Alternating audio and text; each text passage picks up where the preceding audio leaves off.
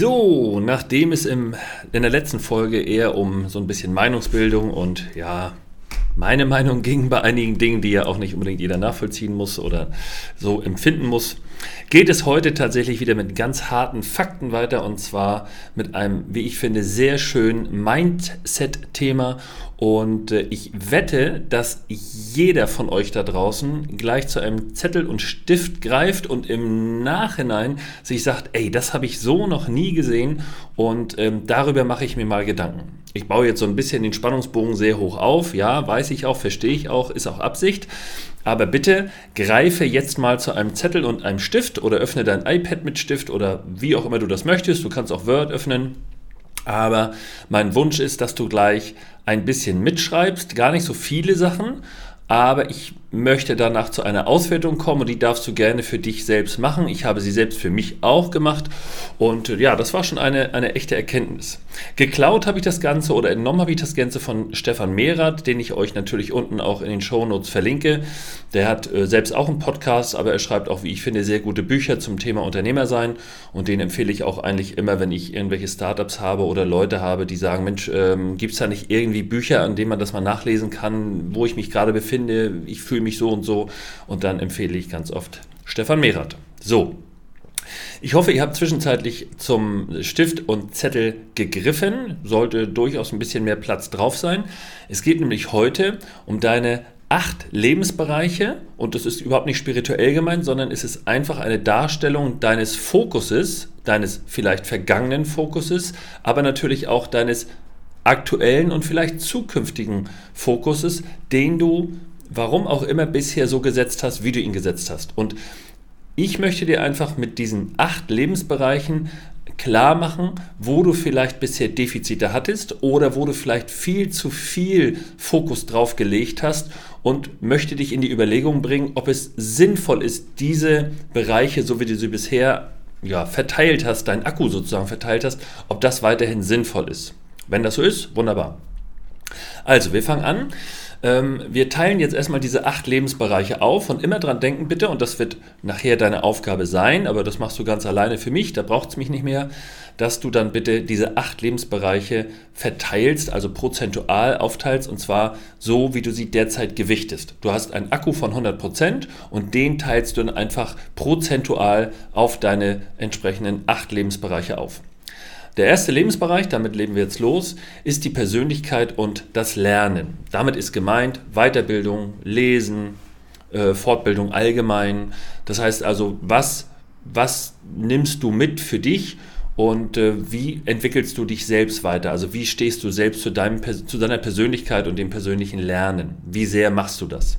Wenn da dein Fokus drauf liegt, okay, dann wirst du dem später entsprechende Prozente geben, aber das machen wir dann danach.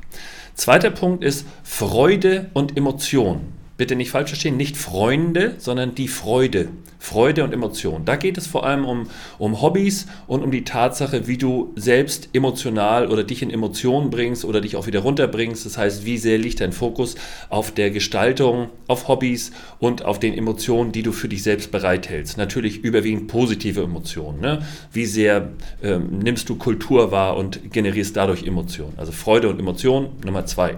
Nummer drei ist Partnerschaft und Liebe gibt es, glaube ich, nicht weiter viel zu sagen. Nummer vier ist dann Freunde und Netzwerk. Auch da gibt es, glaube ich, nicht viel zu sagen. Lassen wir so stehen. Nummer fünf ist der Bereich Finanzen und Materielles. Oder auch die Frage, wie baue ich Vermögen auf? Was mache ich damit? Also so die klassische Konsumfrage, wenn man so möchte. Nochmal Finanzen und Materielles. Wie baue ich Vermögen auf? Wie komme ich finanziell dann klar? Nummer 6 ist Körper und Gesundheit.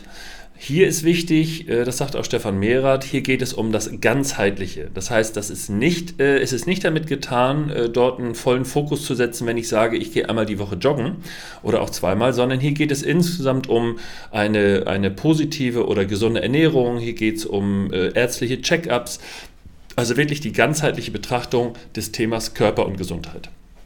Nummer sieben ist Unternehmen und Unternehmens, äh, Unternehmersorgen, ganz wichtig, Unternehmersorgen.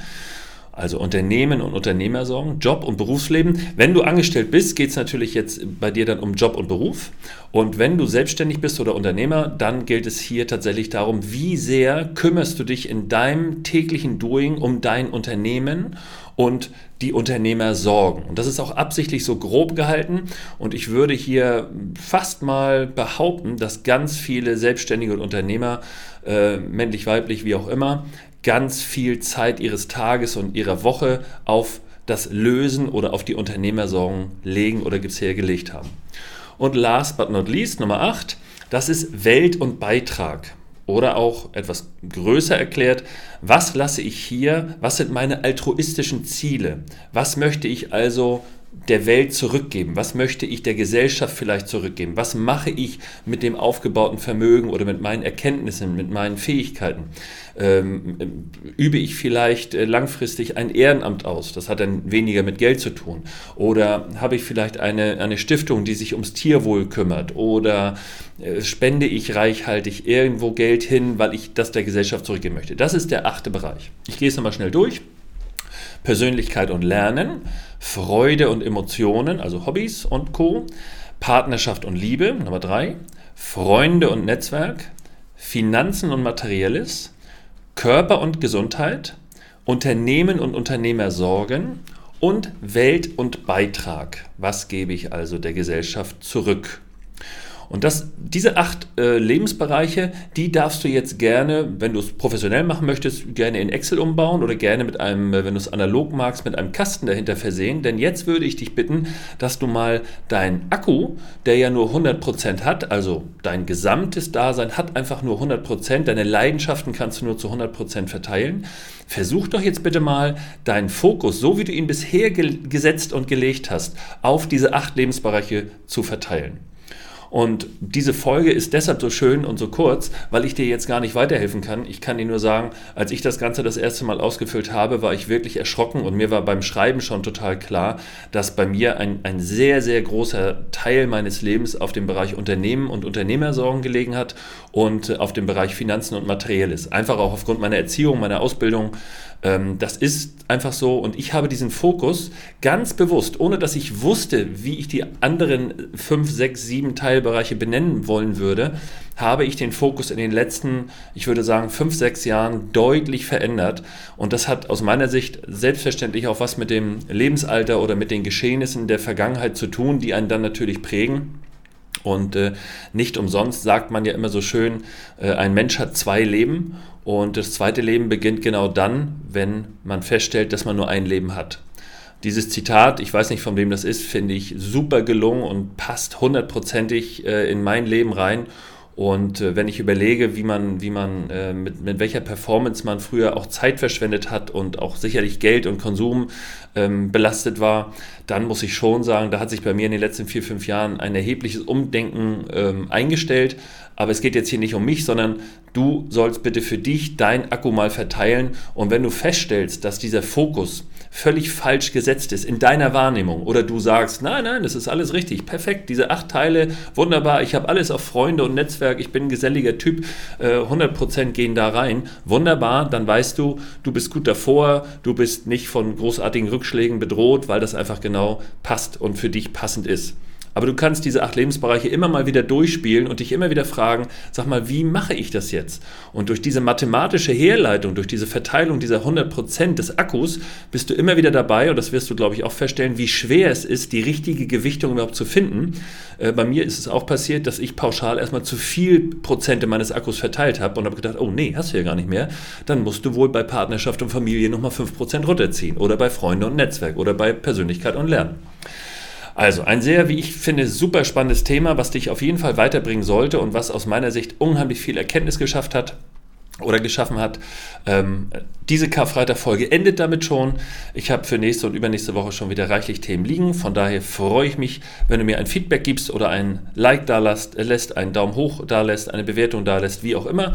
Und ansonsten wünsche ich dir, euch frohe Ostern und äh, wir hören uns in den nächsten Tagen und Wochen. Mein Name ist Patrick Stöbe und immer dran denken, die Berater sind